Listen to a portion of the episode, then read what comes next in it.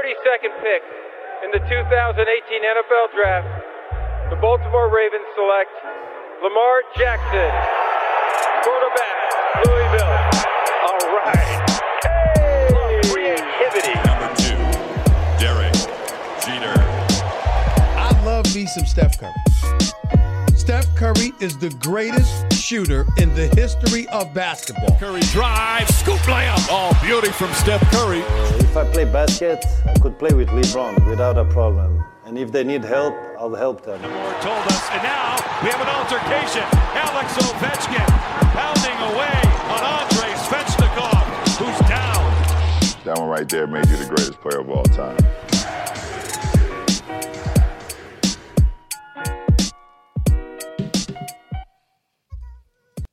Bonjour à toutes et à tous, Hype NBA est de retour, euh, même pendant les fêtes, hein, on, l'a dit, et on respecte nos engagements, on sera là pour euh, vous parler de, de, de NBA et, et, analyser un petit peu, euh, un petit peu cette saison un, peu folle. Hein. Il se passe pas mal de choses sur le terrain et malheureusement en dehors, hein, le Covid euh, nous accompagne maintenant depuis quelques mois euh, et, et c'est compliqué pour certaines franchises hein, qui ne se cachent pas derrière derrière cette cette raison, mais, mais effectivement c'est compliqué de, de, gérer les effectifs en ce moment et d'avoir d'avoir des résultats. On va bien sûr parler encore et une fois du Covid, mais pas que avec cette team hype qui voilà, sort, sort du repas de Noël plutôt, euh, plutôt en forme. Hein. J'avais peur pour certains, mais, ça a l'air d'aller.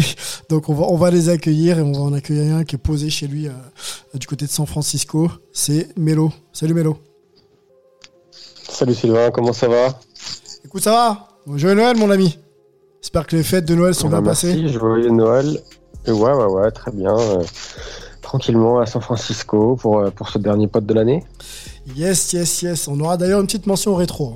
On, ne l'a pas fait, mais c'est vrai qu'on arrive en, fin d'année. Euh, j'aimerais, monsieur, que vous puissiez me donner euh, parce que un exemple ou une situation ou un moment de cette année 2021 euh, qui vous aura marqué en NBA. Ça peut être off the court, on the court. réfléchissez à tout ça. Et puis on en parle en fin de pod. du côté de, New York, on traverse les États-Unis. On va du côté de la côte est avec Antoine Bancharel, toujours swaggy Antoine. Salut Antoine. Salut, salut. Bah, écoute, euh, moi tout roule. Je ne t'ai pas entendu avant, donc euh, je sais pas trop ce qui s'est dit, mais euh, ravi d'être avec vous comme d'habitude. Et puis voilà, la petite nouvelle habitude maintenant, c'est de sortir le chien en même temps qu'on enregistre le podcast. C'est plus dans la cuisine. Oui, ça change. Il, va falloir quand même trouver à un moment donné un spot, hein, mon ami, à la cuisine ou l'extérieur, voire même un petit bureau, comme ça t'es tranquille, et on t'écoute, on t'entend et on, peut enchaîner. Angelo est là, Angelo coach, Angelo la voix de sport en France, Angelo la voix de hype, NBA, le gars est partout. Euh, joyeux Noël mon ami.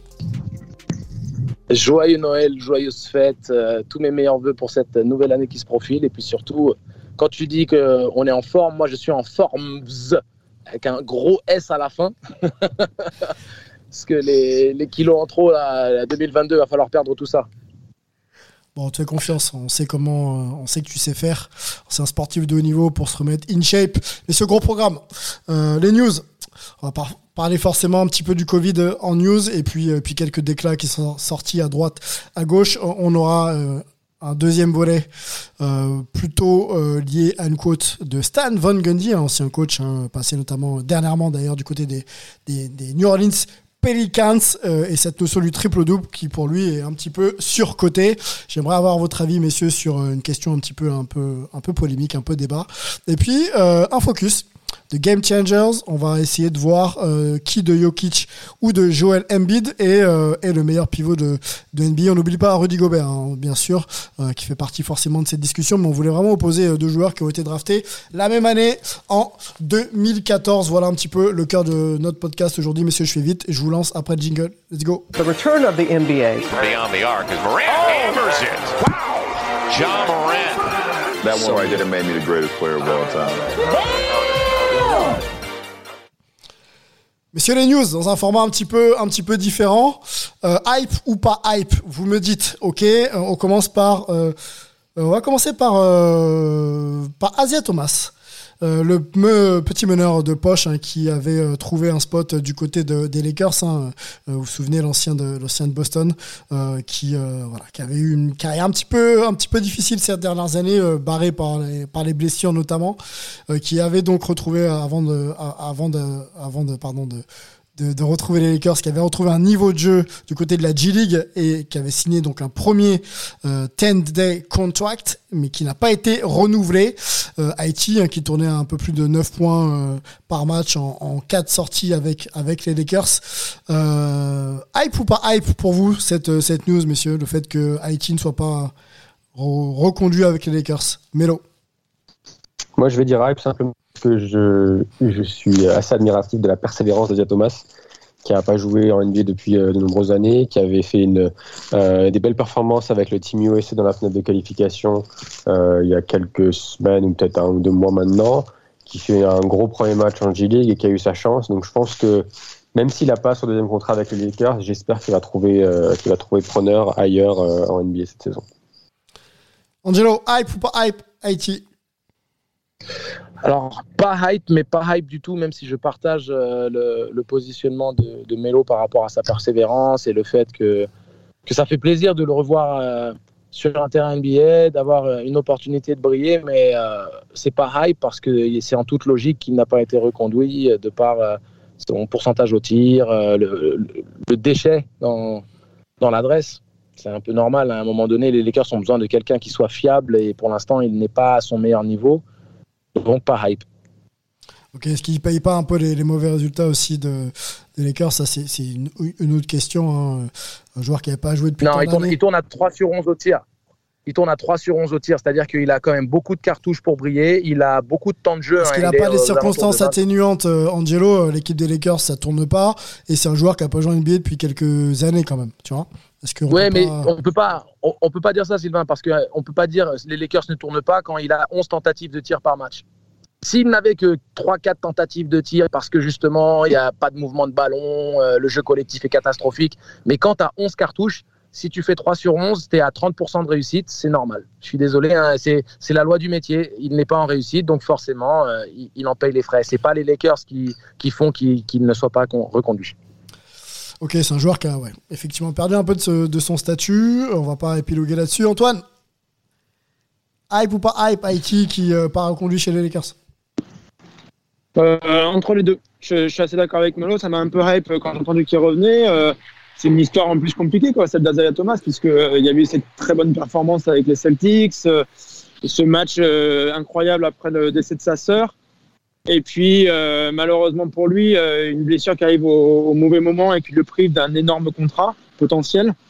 Euh, et donc, bah, là-dessus, quoi, sur la partie financière de sa carrière, il a quand même vraiment pas touché. En même temps, derrière, effectivement, on n'a pas réussi à avoir un joueur qui, vraiment revenait là où il a, il a pu être. Et donc, du coup, comme dit Angelo aussi, ouais, c'est vrai qu'il y a un côté un peu, c'est la loi du métier, malheureusement. Euh, je pense aussi que ce qu'il paye encore plus que son adresse, c'est le fait que bah, c'est quand même un vrai problème en défense. Tu, peux le recruter, tu peux peut-être te mettre quelques paniers, mais tu risques d'en prendre derrière un petit peu à cause de lui. Donc bon, je suis pas tout à fait étonné que, que l'expérience n'ait pas tout à fait marché. Paul George, messieurs blessé, euh, blessé au coude. il devra rater euh, une grosse partie de, du, mois à venir. Euh, Paul George, le leader des, Clippers en, l'absence de, de, Kawhi. cette absence, hype ou pas hype pour toi, Melo? Est-ce que ça peut poser problème aux, Clippers? Ouais, je vais dire hype parce que bah, on a des Clippers qui sont aujourd'hui à 50% de, de, victoire, à 17 victoires, 17 défaites.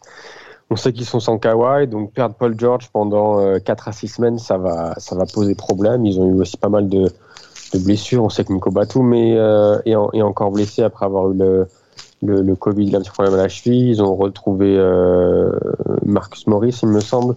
Mais sans Paul George, ça risque d'être euh, ça risque d'être compliqué pour eux dans une conférence Ouest qui reste quand même extrêmement extrêmement serrée. C'est-à-dire que Denver est cinquième à 16-16, les Clippers sont sixième à 17-17.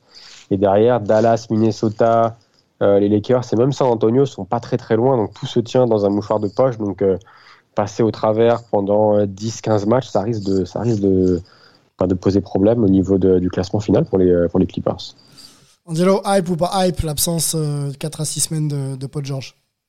Potentiel All-Star C'est assez, c'est assez hype parce qu'à la base, ils avaient, ils avaient donné euh, une info assez effrayante en disant euh, aucune idée de, de, la chronologie de son retour, à savoir même s'il reviendra euh, à, un quelconque moment de la saison. Hein. Il y avait même, tu veux, cette perspective qui rate le restant de la saison. Donc là, tu te disais, c'est totalement terminé des chances des, des, Clippers de faire quoi que ce soit. Donc, après, Melo, il a parfaitement résumé le, le, contexte dans lequel ils sont. Donc, donc ouais, c'est ouais, c'est hype parce que sans Paul George, il n'y a plus de Clippers, tout simplement. Antoine, dis-nous tout. Ton avis ouais, J'ai rien de plus à, à rajouter, sauf peut-être justement de voir un peu ce que pourraient donner les, les Clippers euh, sans maintenant leurs deux grosses stars. Est-ce qu'il y a un collectif qui peut se former? Est-ce que Tyloo peut trouver des solutions qui vont te donner quelque chose d'intéressant? Pas que lui d'ailleurs, euh, tout son, son coaching staff et peut-être finalement former un collectif qui, euh, une fois arrivé en playoff avec euh, Paul George qui revient, peut-être que ouais, hein, ça continue d'être euh, un peu murmuré.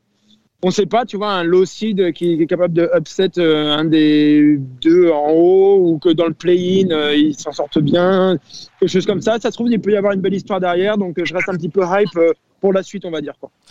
Ok, on reste dans. C'était intéressant de voir Batum, Batum lors de sa première sortie, là, sans sans Paul George, il nous a mis un, un Thomas ligne de fond qui nous laissait présager un gros match. Et puis après, il est, il est revenu sur ses standards habituels, euh, 10 tirs tentés seulement.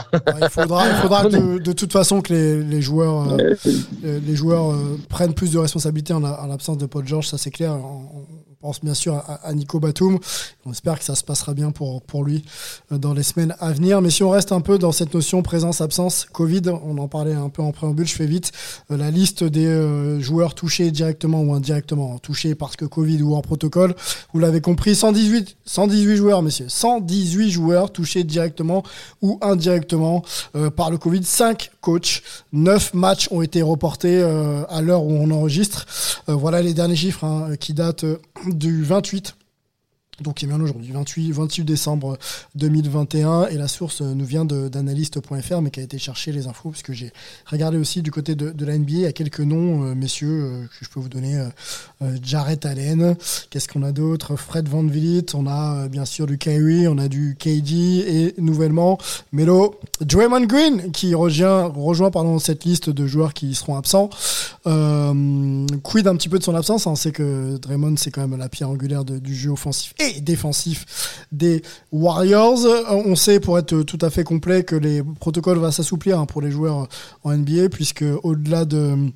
On, était, maintenant euh, mis à l'écart une dizaine de jours euh, pour un cas, de, Covid ou un cas de cas contact en Covid. Ce, cette période pourrait être réduite à six jours pour les joueurs euh, asymptomatiques. Pardon, et, je crois que c'est à peu près tout si je donne la stat comme il faut. Les joueurs vaccinés pardon, et asymptomatiques.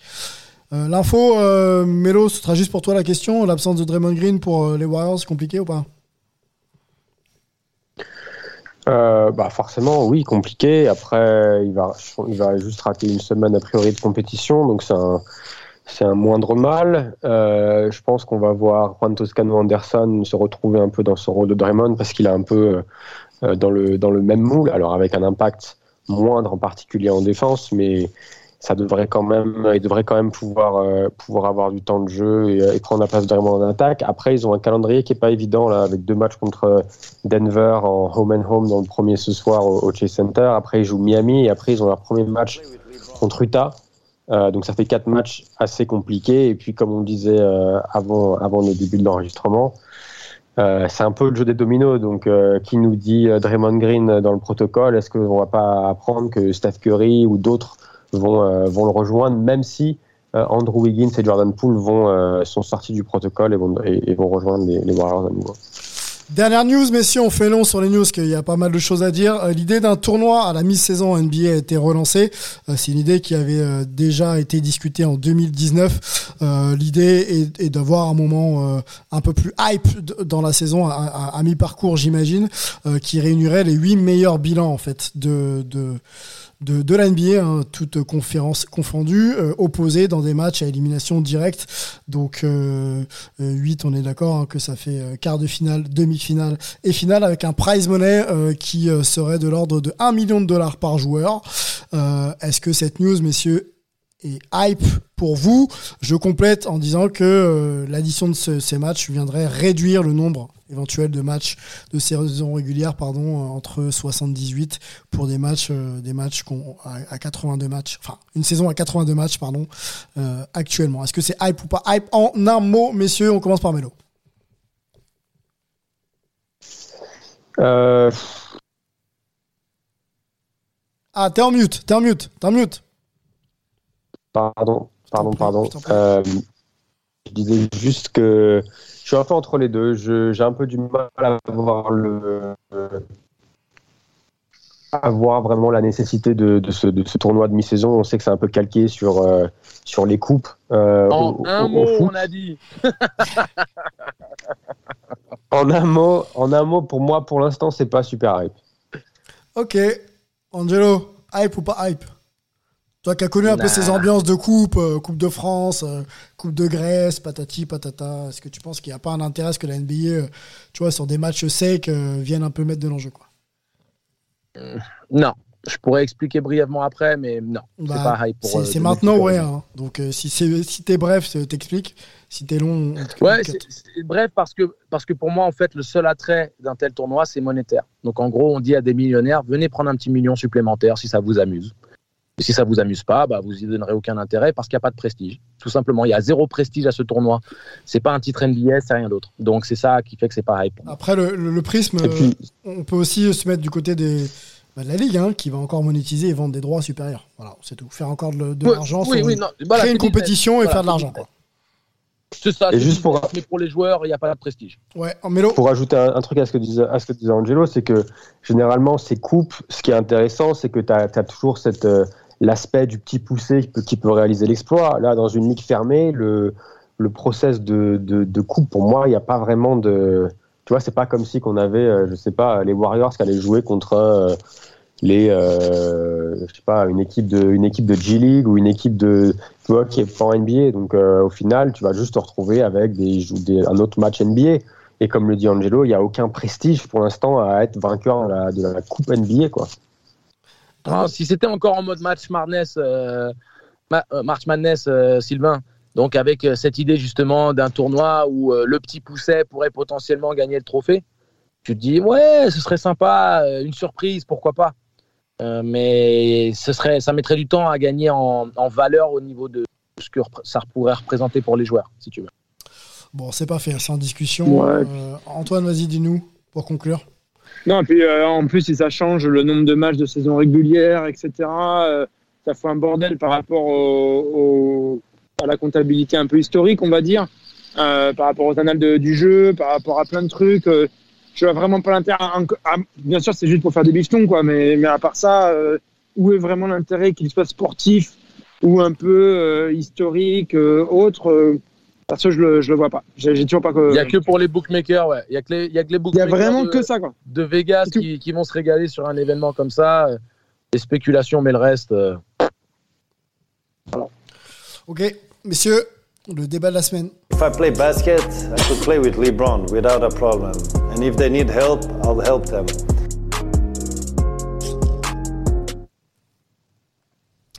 Messieurs, le débat de la semaine euh, tourne euh, et va tourner autour d'une quote euh, sortie par Stan Van Gundy, hein, l'ancien coach que l'on a vu du côté de du côté des Pelicans euh, pour sa dernière euh, sa dernière pige. Euh, l'ancien coach donc de Zion Williamson, hein, passé aussi du côté d'Orlando. On l'a vu faire une finale NBA notamment avec Dwight Howard. On se rappelle bien sûr de cette période. Je retrouve la quote. hein, le temps de, retrouver la quote, messieurs. Je vais vous la dire en français. hein, on va faire on va faire soft. Mais pour Stan Van Gundy, pour Stan Van Gundy, bah, le triple double aujourd'hui ne veut pas forcément euh, euh, raconter, dire que euh, le joueur en question a fait un bon match. Voilà. Lui, il remet clairement en question le fait que cette ligne statistique que l'on entend un petit peu partout valorise la performance d'un joueur. On pense à Russell Westbrook hein, quand on pense justement à un triple-double. Euh, cet homme qui a... Mais il explique hein, derrière. hein. Et il explique derrière, un deuxième tweet après. hein. On va, on va, on va le développer. Je Ouais, pas, ouais, ouais, je- je pas le deuxième. Mais, mais bon, tout ça est indirectement Bah, euh, deuxième, tourné. Vas-y, vas-y, vas-y. Juste pour compléter, juste pour compléter ce que tu dis, comme ça, les, les auditeurs ont vraiment exactement le contenu de la quote. Ouais. C'est qu'il dit c'est pas que je dénigre le, triple-double, mais pourquoi est-ce qu'on va forcément valoriser un triple-double au-dessus d'un gros match statistique? Un 10-10-8, enfin, je veux dire un 10-10-11 ne vaut pas mieux qu'un 26-13-7. Et c'est ça qui l'explique un peu plus, si tu veux. Ok, bon, on va, on va en débattre, messieurs. Moi, j'ai besoin qu'on euh, s'arrête sur cette côte pour élargir un petit peu l'angle et la discussion euh, autour des joueurs qui ne font pas de chiffres et qui ont pourtant un impact fou euh, sur, sur le terrain. Je pense à Draymond Green, même si les chiffres de Draymond Green, quand je dis qu'il fait pas de chiffres, c'est pas de, c'est pas du 25, 14 et, et, et, 3 contre par match, mais il y a, y a une activité invisible qui permet à, ce joueur d'être indispensable. Je pense à lui, mais il y en a énormément de joueurs de, de ce type-là. quelle est la valeur de la stat aujourd'hui, euh, Melo, euh, euh, versus justement l'implication de certains joueurs qui font le travail de l'ombre et qui mériteraient aussi quand même qu'on les, qu'on les cite un peu plus bah, pour moi, et c'est souvent comme ça dans des, dans des débats un peu statistiques, c'est tout, est, tout est une question de contexte. C'est-à-dire que tu peux te retrouver dans une équipe peut-être un peu moindre et du coup tu vas avoir énormément de responsabilités, énormément, de, énormément la balle dans les mains et tu peux faire des stats. Après, est-ce que ces stats sont un peu des stats des calories vides, on veut dire? Alors oui, tu as, quand même, as quand même certes un impact, mais est-ce que ça aide à gagner le match? Pour moi, c'est ce qui doit être le plus important. Et quand tu parles de Draymond Green, c'est exactement ça. C'est-à-dire que si tu regardes pas le match et que tu regardes qu'une faille de stats et tu te dis, ah bon, Draymond Green, il a joué 35 euh, minutes, il a marqué 4 euh, points, il a pris 8 rebonds, il a fait, il a fait 5 passes tu peux te dire bon ok c'est pas mal mais c'est pas euh, ça casse pas trop patin un canard par contre si tu vois le match tu te rends compte qu'il pose son empreinte sur le match que ce soit offensivement mais aussi défensivement et c'est vrai que défensivement le triple double c'est pas quelque chose qui va pouvoir traduire un impact défensif donc euh, est-ce que ça limite la performance de contexte. Ça limite la performance quand même de faire un triple double ou c'est une performance absolue pour toi de dire putain le gars a fait triple double, il a quand même il a quand même fourni quoi. Bah, ça, ça, montre quand même que oui, tu as, eu un impact euh, et, et, que tu as pesé sur le match. Après, je pense qu'il faut aussi regarder le contexte du match et le contexte de ta performance. Si tu regardes juste, si c'est juste des chiffres pour du chiffre, euh, et je pense que c'est un peu le problème aujourd'hui, c'est-à-dire que si tu regardes pas les matchs, tu pars dans des analyses un peu peut-être simplistes et tu te dis ah bah lui il a marqué 30 points, ça veut dire qu'il a fait un bon match. Puis il a fait un triple double, ça veut forcément dire qu'il a fait un bon match. Bah non, c'est pas aussi euh, c'est pas, pas aussi simple que ça. Exactement. Angelo, euh, si tu peux rebondir là-dessus, peut-être sur la côte même complète de, de Stan Van Gundy. Moi, je, je, vise un peu Russell Westbrook, hein, qui fait euh, énormément de stats depuis, euh, depuis son arrivée en NBA, qui est pas titré encore, hein, qui est pas titré, qui a sûrement fait quelques All NBA, peut-être first team, mais encore faudrait voir. Mais, mais c'est un joueur qui qui est intense, qui est dans l'énergie et qui produit des chiffres, mais, euh, mais euh, qui sont pas forcément toujours en réussite, euh, dans, inscrits dans une réussite collective. Écoute, moi je suis nuancé par rapport à Westbrook parce qu'il a été MVP, il l'a pas volé. Je pense aussi que OKC n'était pas non plus l'équipe la mieux armée dans une conférence Ouest qui était très dense et il a réussi à les amener vers le 6e, 7e seed. ils ont donné beaucoup de fil à retordre aux Rockets. Je veux dire, c'est c'était une équipe qui restait compétitive et, Westbrook était à l'origine de ça. Il a, donné, il a fait briller des joueurs comme Robertson qui n'étaient pas talentueux pour un sou. Euh, et puis c'était un joueur respecté, apprécié de ses coéquipiers. Donc euh, je pense que ça traduit aussi beaucoup de, ce qu'il représente et de quel type de joueur il est. Je rebondis plus sur l'idée de se dire, OK, on pense euh, notamment au triple-double d'un d'un, j'ai oublié son, un Ricky Davis qui fait exprès de rater le tir euh, pour prendre un, dixième rebond. Euh, il va même shooter contre son camp pour prendre un rebond et faire un Faut situer qui Ricky Davis quand même, hein, parce que là c'est ça date Ricky Davis, euh, passé par passé par la France, il a joué à Rouen notamment. C'était un joueur aux qualités athlétiques exceptionnelles qui a joué avec les LeBron. À Cleveland, première époque de, de, LeBron à Cleveland et Boston aussi.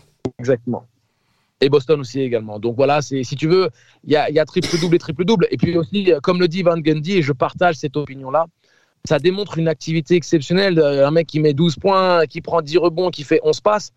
Euh, les, les, les, triple-doubles à la Jason Kidd, euh, euh, c'est toujours impressionnant parce qu'il faut pouvoir remplir la feuille de stade de, telle manière. Mais pour moi, je suis toujours plus impressionné par une ligne statistique à la Yanis Antetokounmpo, par exemple, qui ne fait pas beaucoup de triple-double, mais qui tourne à un volume de double-double exceptionnellement élevé, quand tu es dans du 26-14, c'est du très lourd et il agrémente le tout de 6 pas 6 7 passes décisives. Et tu dis waouh quand même. À un moment donné on, va on va dans une stratosphère statistique qui ne s'approche pas du triple double mais qui pour moi est tout aussi valeureuse si ce n'est plus.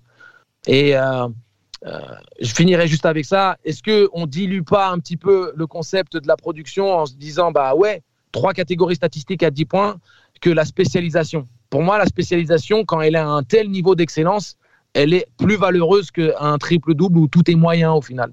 Donc si tu es dans du triple-double à 30 points, 15 passes et 15 rebonds, là, tu es exceptionnel. Mais quand c'est du 12, 13, je retire rien du tout à la performance, c'est unique. Mais il faut aussi relativiser et je pense que Melo l'a parfaitement expliqué. Mais comment, qu'est-ce qu'on peut se dire, euh, les gars? C'est une question un peu collégiale, mais quand on enchaîne les triple-doubles et qu'on a passé euh, 5-6 euh, années en NBA, qu'on n'a pas, de réussite encore collective.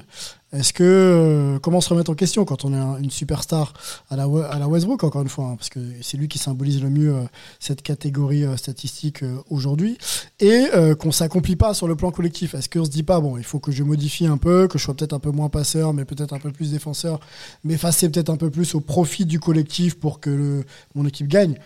Comment on essaye un peu de se remettre en question quand on est un, Westbrook ou d'autres, hein, même un, LeBron, et, qu'on n'arrive pas à, gagner collectivement? Je vais laisser Antoine répondre à ça. Je vais juste euh, rappeler un élément important, c'est qu'en NBA, on est beaucoup plus permissif au niveau des passes d'ess aussi. C'est-à-dire qu'en Euroleague, tu vois pas beaucoup de triple-double parce que les passes décisives ne sont pas allouées quand un joueur pose le dribble au sol et alors qu'en NBA, si tu fais la, passe de contre-attaque et que le mec pose deux dribbles pour aller finir au cercle, ça compte comme une passe décisive. Donc c'est c'est aussi quelque chose qui aussi gonfle statistiquement euh, en NBA beaucoup plus que ce que tu peux voir en Europe. Antoine, je te laisse répondre à, Sylvain si tu le désires. Bah, en fait, ce qui est un petit peu intéressant avec euh, ce que dit Stan Van c'est que du coup, c'est vachement euh, ouvert à l'interprétation. Est-ce qu'il critique un joueur comme Westbrook qui fait beaucoup de triples doubles? Euh, est-ce qu'il critique le fait qu'en NBA, il y a tellement d'actions de, Maintenant, il y a tellement de points, donc du coup, il y a forcément aussi pas mal de passes décisives derrière, que ça, et plus de rebonds, bah, ça devient plus facile de, faire des triples-doubles. Est-ce que euh, il critique les joueurs comme Westbrook, mais il y en a d'autres, qui ont tendance à dominer le jeu, où tout est, tourne autour de d'eux, mais est-ce que ça aide vraiment un collectif et ça les fait gagner, ça les fait aller jusqu'au bout? Tu vois, c'est ouvert comme ça à plein, plein d'interprétations. Euh, j'ai un petit peu oublié ta question. Par contre, ton avis là-dessus, moi, ça, m'intéresse. Antoine, ça m'intéresse de savoir ton avis, moi, justement, Antoine, sur pour rebondir sur ce que tu dis. Ouais, Antoine, justement, moi, je... tu dis, avant, les Nuggets, ils mettaient 140 points par match. Euh, les triples doubles existent depuis Oscar Robertson dans les années 70. Magic Johnson et Larry Bird faisaient des triples doubles. Quelque part, ça existait déjà à l'époque. Je ne pense pas que ce soit une critique. Hein. Non, mais justement, ce qui veut dire, c'est qu'aujourd'hui, euh, tu joues plus de possession quand même. Le, jeu va plus vite. Tu as plus la balle euh, dans les mains en, attaque qu'il y a quelques années. Et du coup, produire des chiffres semble, encore une fois, on est nous tranquilles assis là en train d'enregistrer, semble être un peu plus facile pour les joueurs dominants. Voilà. Est-ce que est-ce que c'est lié justement à notre époque le fait que les chiffres augmentent, ou est-ce que c'est lié aussi à la qualité euh, individuelle et intrinsèque de, de certains joueurs, tout simplement? C'est toujours les deux. Tu peux, tu peux pas non plus mettre un triple double en faisant rien sur le terrain. Tu vois, au bout d'un moment, c'est que quand même, tu es un joueur qui est capable d'apporter quelque chose. Moi, ce que j'aime bien, c'est le côté un peu nuance. Tu vois, ce, qui est, intéressant dans ce qu'il dit, c'est que euh, voilà, c'est ce sur, quoi on a commencé un petit peu le, débat. C'est que ça veut pas dire parce que tu fais des stats que tu apportes énormément au jeu ou à ton équipe ou quoi que ce soit. Donc, euh, c'est bien d'avoir apporté cette nuance. Euh, sa phrase du coup elle est simple et elle souligne certaines choses. Le, petit problème, c'est que c'est un petit peu du coup ouvert à l'interprétation. On peut mettre un peu tout ce qu'on veut dedans. Euh, si tu me demandes moi mon avis personnellement, oui, ça peut arriver que tu vois des joueurs qui font des triple double et t'es pas si impressionné que ça. T'es un petit peu là, bah ouais, mais ton équipe elle est dégueulasse quoi. vraiment quoi. Déjà le jeu il est moche. Euh, en plus, vous gagnez. Nous, on a un peu de recul, monsieur. Je, te comprends, euh, peu... On a un peu de recul, mais est-ce qu'on. C'est impossible. Attends, je, vais quand même finir. C'est impossible que tu puisses aller gagner un titre comme ça. C'est un petit peu comme le débat qu'il y avait jusqu'à Michael Jordan tu peux pas être le meilleur marqueur de la NBA et aller chercher un titre. Est-ce que c'est possible d'être un joueur qui fait énormément de triple double et d'aller quand même chercher le titre? Tu vois, il y a des débats intéressants autour de ça. Quoi. Bah, Jordan, je crois, non? Meilleur marqueur de la NBA et titre NBA, non? Je pense que ça a pu se faire. Parce que je dis, il y, a, un débat jusque-là. Est-ce que là, maintenant, le débat, ça devient un peu Est-ce que tu as besoin d'être un joueur qui fait plein de triple, tri- plein de triple double? Est-ce qu'au final, ça fait vraiment aider ton équipe et ça la fait gagner quoi? Est-ce qu'il ne fait pas mieux que tu beaucoup de joueurs qui sont impliqués dans un collectif Ok, bon, tu Mais reviens à encore ma, une à fois, ma ça question. dépend, ça dépend euh, du contexte. ouais.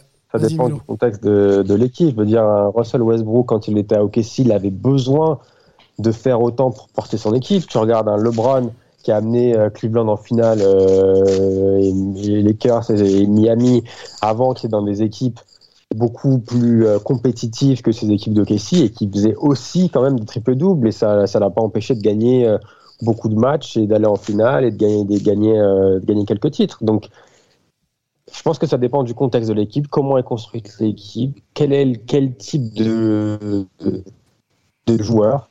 Euh, donc voilà, après, il n'y a pas que. Alors forcément, on parle de, Westbrook parce que c'est un peu le, roi du triple-double. Euh, mais je pense qu'il y a aussi. Est-ce qu'il n'a pas gagné parce qu'il cherche le triple-double ou est-ce qu'il n'y a pas d'autres facteurs? C'est-à-dire, est-ce, qu'il, est-ce que les équipes, ces équipes, les équipes dans lesquelles il a été étaient en mesure de battre ou de jouer le titre Mis à part La l'année seule où ils vont en finale de conf contre hein. OKC. euh, Voilà. Pardon? La, la seule, c'était avec Durant. hein. Durant et Harden, Voilà, c'est la ça, première- exactement. La première finale, c'est tout. Et après, sur, euh, sur euh, la deuxième édition, avec, avec Durant seulement, où euh, ils auraient dû gagner contre les Warriors. Donc, tu vois, au final, c'est vrai que pour moi, c'est presque un faux débat parce que on critique Westbrook pour sa production statistique. Quand je dis on, je parle pas de hype, hein. je parle des médias et, et, et consorts. Alors qu'il il emmène une équipe de OKC, je vois pas trop, à part, les, les- à part un LeBron James qui aurait emmené OKC au sixième seed. Euh, Il y a Chris Paul, voilà, tu vois, un joueur comme Chris Paul, LeBron, Westbrook, ce sont des joueurs qui individuellement, regarde comment il a réussi à, à- à emmener euh, une équipe de Washington moribonde en play-in. Je pense que sans Westbrook, ils y vont pas non plus. On Donc si tu d'accord, veux, On est, on est d'accord. Mm. Après, euh, on situe quand même, euh, on a envie de situer Westbrook. Et, c'est vrai qu'on on- on s'appuie beaucoup sur, lui, alors que d'autres fournissent aussi. hein, et, je pense à des Jason Kidd qui joue plus, euh, euh, qui était aussi un spécialiste en la matière. Euh, Westbrook, où j'en étais Westbrook, on, on l'imagine comme un grand joueur, donc un joueur euh, capable d'aller chercher un titre NBA. Et pour l'instant, c'est c'est pas le cas. C'est pour ça qu'on essaye un peu d'évaluer aussi son niveau de performance vis-à-vis de vis-à-vis de une capacité à aller chercher un Bah, titre il- collectif. Maintenant, on n'est pas en train de dire, nuance. on n'est pas en train de dire que le gars est pas est pas Oui, est- oui, est pas, est pas mais, fou. mais hein. je t'amène la nuance. Jason Kidd, il emmène euh, les Nets euh, back-to-back en finale. Il a Kerry Kittles, Keith, euh, Keith Van Horn, Kenyon Martin. Tu vois, il, il a quand même une équipe construite à l'époque qui. Alors, bien entendu, il y a Richard Jefferson aussi. Mais bien entendu, Jason Kidd arrivait à tirer la quintessence de son collectif. Il arrivait à faire briller ses joueurs. Est-ce que Westbrook était en capacité de le faire à la même échelle qu'un Jason Kidd qui était un, mé- un métronome en la matière? Peut-être pas. Voilà. Mais il avait pas, Jason Kidd n'avait pas les qualités athlétiques non plus et la, la capacité à faire la différence individuellement qu'a un Westbrook. Donc, si tu veux, je pense que il faut aussi vraiment euh, rendre à chacun d'entre eux ce qui leur appartient, le- les qualités qui leur sont propres. Euh, et je suis plus par rapport à, Van Gundy dans l'idée de, vraiment contextualiser, et, et Melo l'a bien expliqué, et je pense qu'Antoine amène aussi cette nuance, de chaque triple-double ne vaut pas la même chose que les autres, basé sur le contexte, l'équipe et le comment il a été accompli. Ok, on va conclure là-dessus, messieurs. On enchaîne. Focus de la semaine. Go.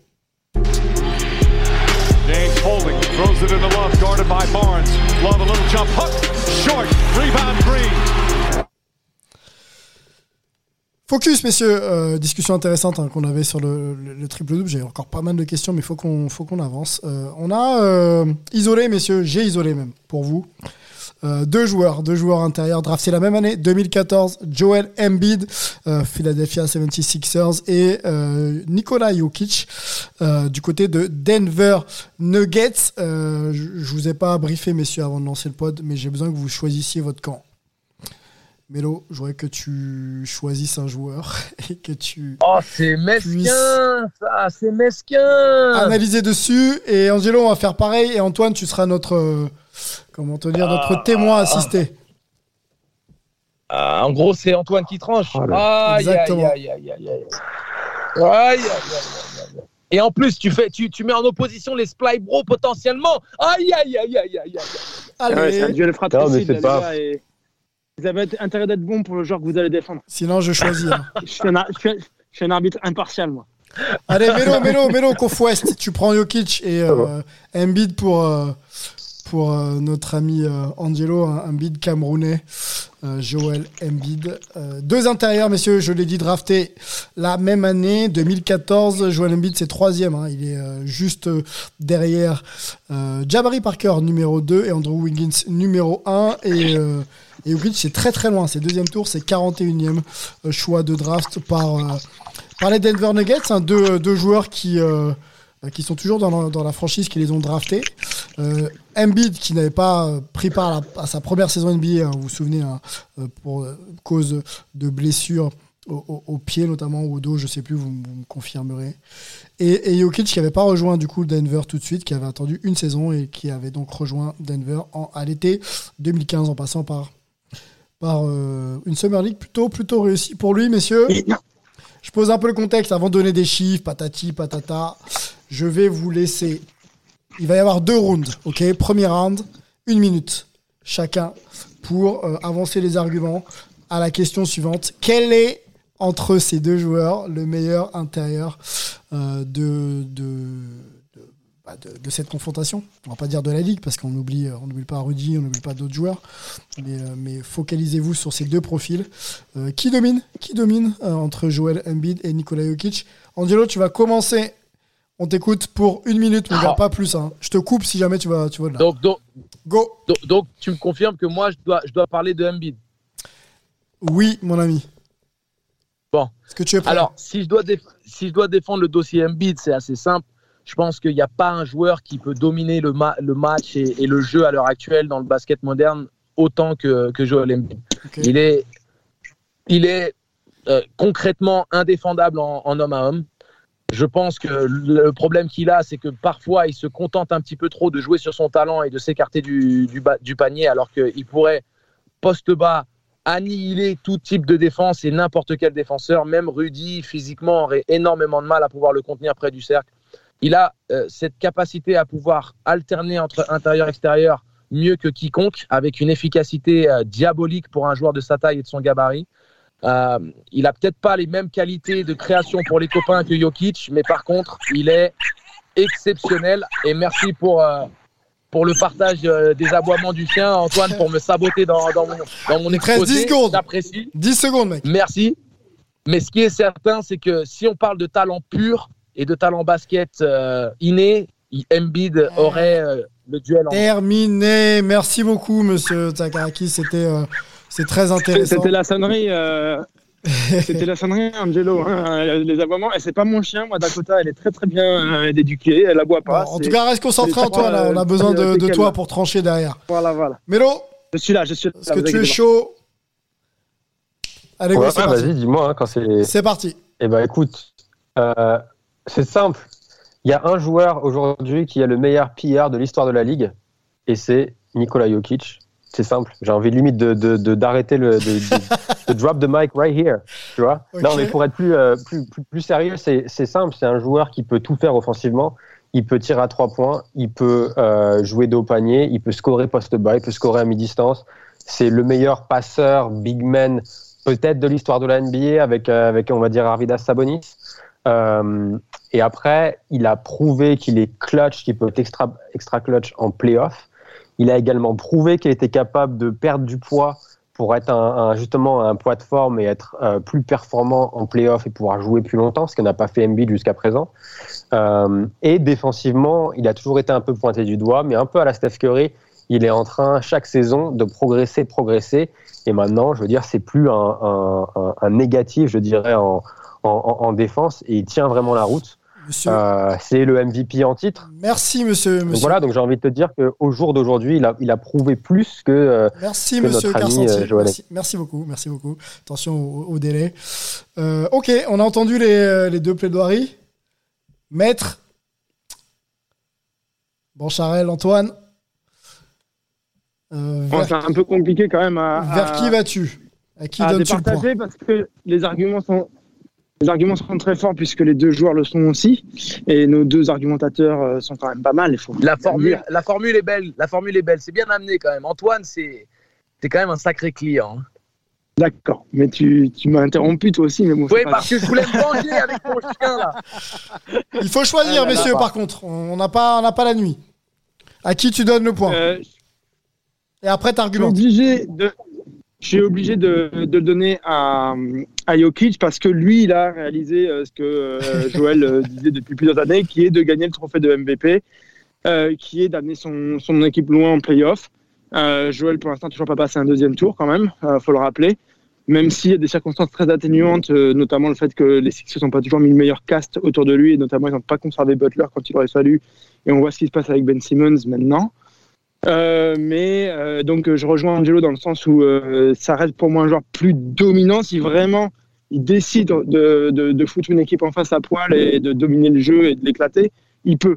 Euh, je pense que pour Nikola Jokic, c'est- c'est plus technique. Voilà, c'est moins, tu vois, c'est un peu plus différent. Voilà. Donc, euh, mais je, on, on- voilà, on respecte le fait que Jokic a gagné le MVP, que c'est un incroyable euh, tout ça. Deuxième round, messieurs. On reste bien sûr euh, sur notre duel hein, Jokic, euh, Embiid. La question est simple. Euh, lequel de ces deux joueurs a le plus de chances de glaner un titre NBA Et je complète le plus rapidement possible. Lequel des deux sera champion NBA si jamais il y arrive le plus rapidement possible? On regarde la configuration un peu de, leurs équipes actuelles, et bien sûr les performances individuelles de- de- des joueurs. Qui vous voyez être champion NBA le plus rapidement possible On va commencer euh, par, euh, par Angelo. Tiens, Angelo, euh, bien sûr tu restes dans Ah, ton camp, deux tu- fois je dois commencer. Oui, oui. Deux fois je dois commencer. Oui, Et oui, ça, mon la ami. parité peut-être. hein. Tu gardes, tu gardes bien sûr ton Joel Embiid, mais tu vas surtout nous expliquer pourquoi euh, tu penses qu'il est en mesure de gagner un titre NBA plus rapidement que Jokic. Bon courage, bon courage, mon ami. Le chrono est lancé, on t'écoute. Bon, je, je pense que euh, Embiid est potentiellement plus euh, armé et, euh, et, et plus- mieux entouré euh, en configuration optimale que, que pourraient l'être euh, les, les Nuggets. Moi, je pense. J'ai le droit de le penser. What? Moi, je le pense. J'ai le droit de le penser. Jamal Murray n'est pas là. Euh, le- on parle du plus rapidement possible. Les Sixers, sachant que Ben Simmons n'est pas là, ne sont pas non plus en configuration optimale, mais ils sont pas à 3, 4, 5 pièces euh, d'avoir une équipe qui pourrait l'emporter à l'Est. Ils ont toujours été compétitifs. Il faut remplacer Ben Simmons, c'est pas la chose la plus aisée, mais si tu entoures Embiid de shooters performants, n'importe quel shooter performant autour de Embiid rend les Sixers très très compétitifs. Et euh, Jokic, lui, a cette capacité de créer pour ses coéquipiers avec son QI basket et sa vision du jeu beaucoup mieux que Embiid. Mais si tu entoures Embiid de créateurs et de joueurs dangereux, Embiid est virtuellement indéfendable. Donc, je pense que les Sixers sont tout à fait à même, peut-être même plus rapidement Très que, bien. que les Nuggets de le faire. très bien. Merci, monsieur Tsakarakis. La parole est donnée à monsieur Carsanti. Melo, on t'écoute. Jokic, pourquoi? Je suis absolument, je ne suis absolument pas d'accord avec, avec mon Splat Bro, et je vais vous dire pourquoi. Euh, il parle de configuration d'équipe. Alors évidemment, cette, cette saison, nous avons un, un, un contexte assez similaire, c'est-à-dire qu'on a ces deux joueurs dominants qui sont sans, euh, sans star à côté à cause de blessures. Mais je vais partir sur la saison prochaine avec une équipe de Denver qui aura donc Jokic en pivot, qui aura Jamal Murray de retour, qui a Aaron Gordon, qui a Will Barton, qui a Campazzo, qui a Michael Porter Jr., qui on l'espère sera de retour.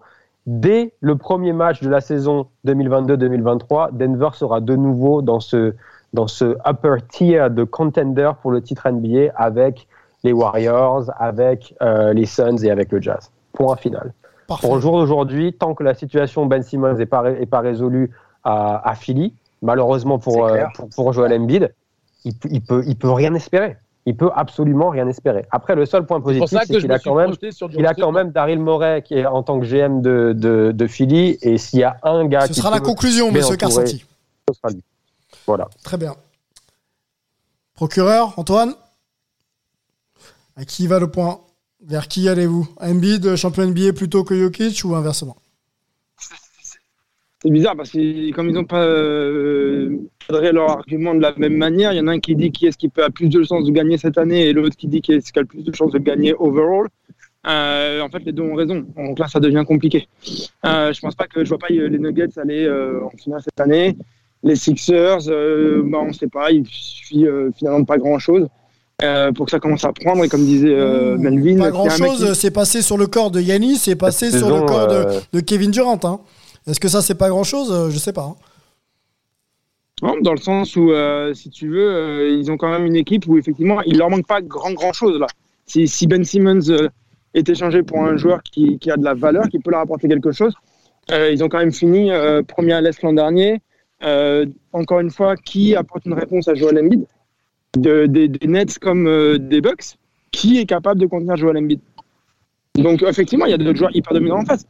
Mais je pense aussi que Joel est, est un joueur dont on n'a toujours pas vu vraiment le, le vrai potentiel sur la durée, donc on ne se rend pas tout à fait compte d'à quel point il est dominant. -hmm. Il n'a pas réussi à dominer toute une saison, il a toujours des blessures ou un truc comme ça.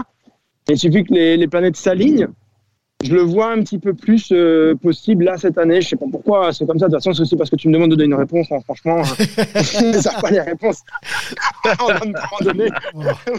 C'est pas, pas évident effectivement là comme ça à chaud, messieurs. Je vous avais pas pas briefé, mais l'exercice est, est plutôt bien réalisé hein, par, par par vous trois. Merci pour ça.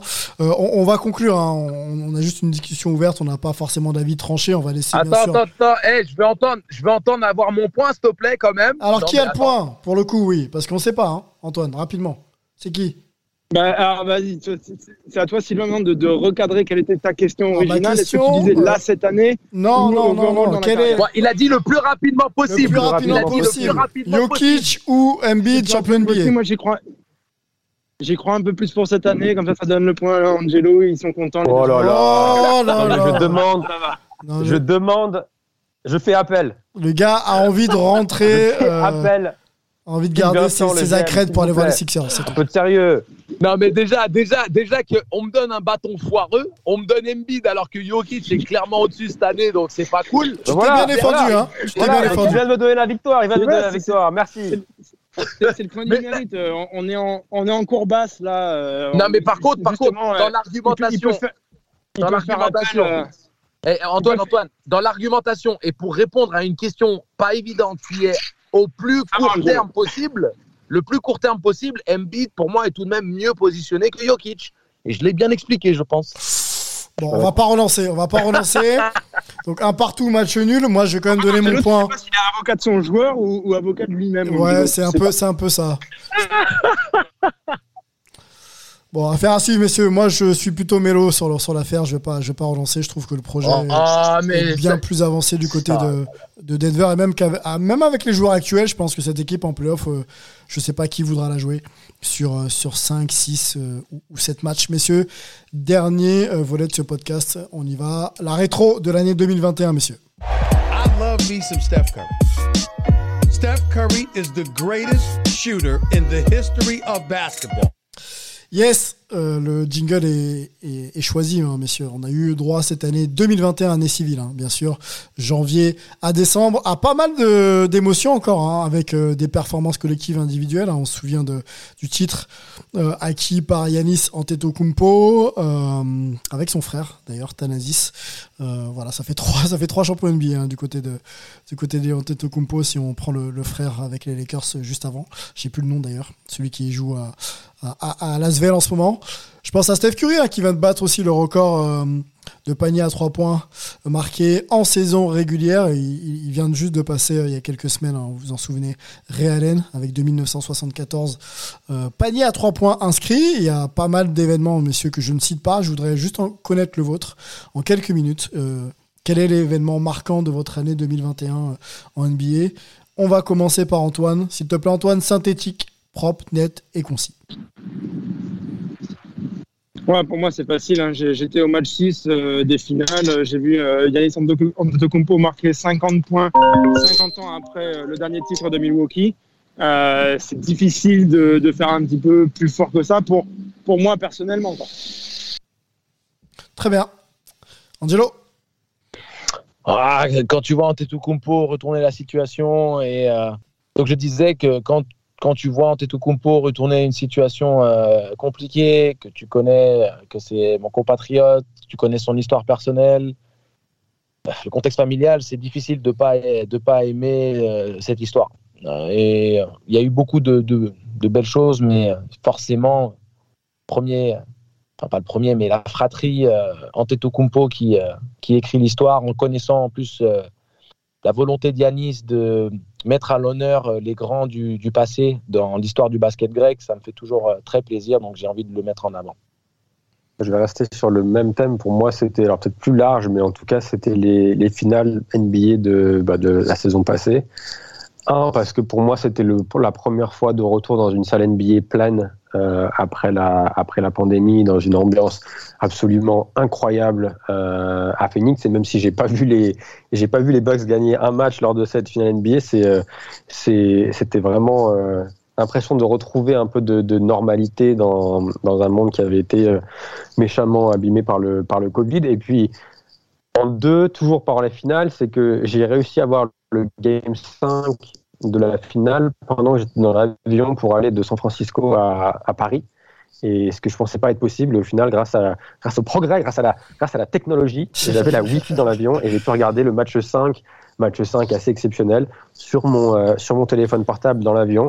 Et je peux vous dire que j'étais dans un état d'excitation euh, après le match et j'avais encore euh, genre 7 heures de vol et à côté de moi il y avait un gars qui regardait Highlander. Donc j'ai eu, j'ai eu un peu de mal à finir le vol, mais, mais ça reste un, très bon souvenir. ce, que, ce, que, ce, que, vous dit pas Mélo, c'est que Mélo voyage en business, hein, forcément dans les meilleures conditions possibles. I wish.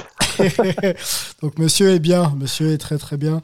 Ok monsieur, vous ne m'avez pas fait dans l'originalité, hein. je pensais qu'il y aurait euh, des cas un peu plus, un peu plus spécifiques. Euh, moi je vais pas faire comme vous messieurs, je vais mettre... Euh, je mettre Chris Paul en finale NBA. Je trouvais que l'émotion quand il est arrivé en finale, même si ça s'est pas bien passé, pour lui était belle à voir. Un joueur voilà, que l'on trouvait pas forcément efficace sur le plan collectif, pas forcément leader, un peu décrié. Un joueur que j'aime beaucoup Chris Paul. Voilà, c'était euh, l'image que moi je garde de cette, de cette année. Euh, forcément aussi parce que c'est un accomplissement et je pense même qu'on se rend pas bien compte de ce qu'on a vu et de ce qu'on est en train de voir euh, au quotidien. le record va continuer donc quand il s'arrêtera, je pense qu'on sera un peu plus à même d'évaluer ce niveau de performance. Voilà, l'année 2021 est, plutôt une année réussie. On a revu aussi le retour du public aussi dans les salles, messieurs.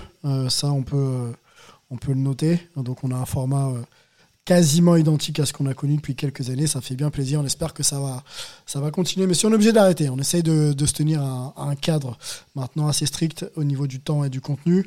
Je vous remercie, messieurs, pour euh, cette année 2021 très personnellement et chaleureusement, toujours fidèle au poste, euh, toujours investi, impliqué euh, et, animé par cette passion NBA. Donc c'est plutôt cool. Merci à toi Antoine, merci à Melo, merci à Angelo, merci à la communauté Hype, hein, toujours plus nombreuse. On vous réserve pas mal de belles surprises en, 2022. On va continuer à se taire, mais on devrait vous révéler ça dans, quelques semaines. Quand on sera prêt, on n'hésitera pas à, vous donner cette info. Portez-vous bien, il y a encore une fête de fin d'année à, à passer. On espère que vous passerez justement le cut et que vous serez avec nous en 2022 en bonne santé. Le Covid est là, prenez soin de vous. Messieurs, encore une fois, merci. Et je vous dis à bientôt. Plaisir. Prochain podcast Hype NBA. Ciao.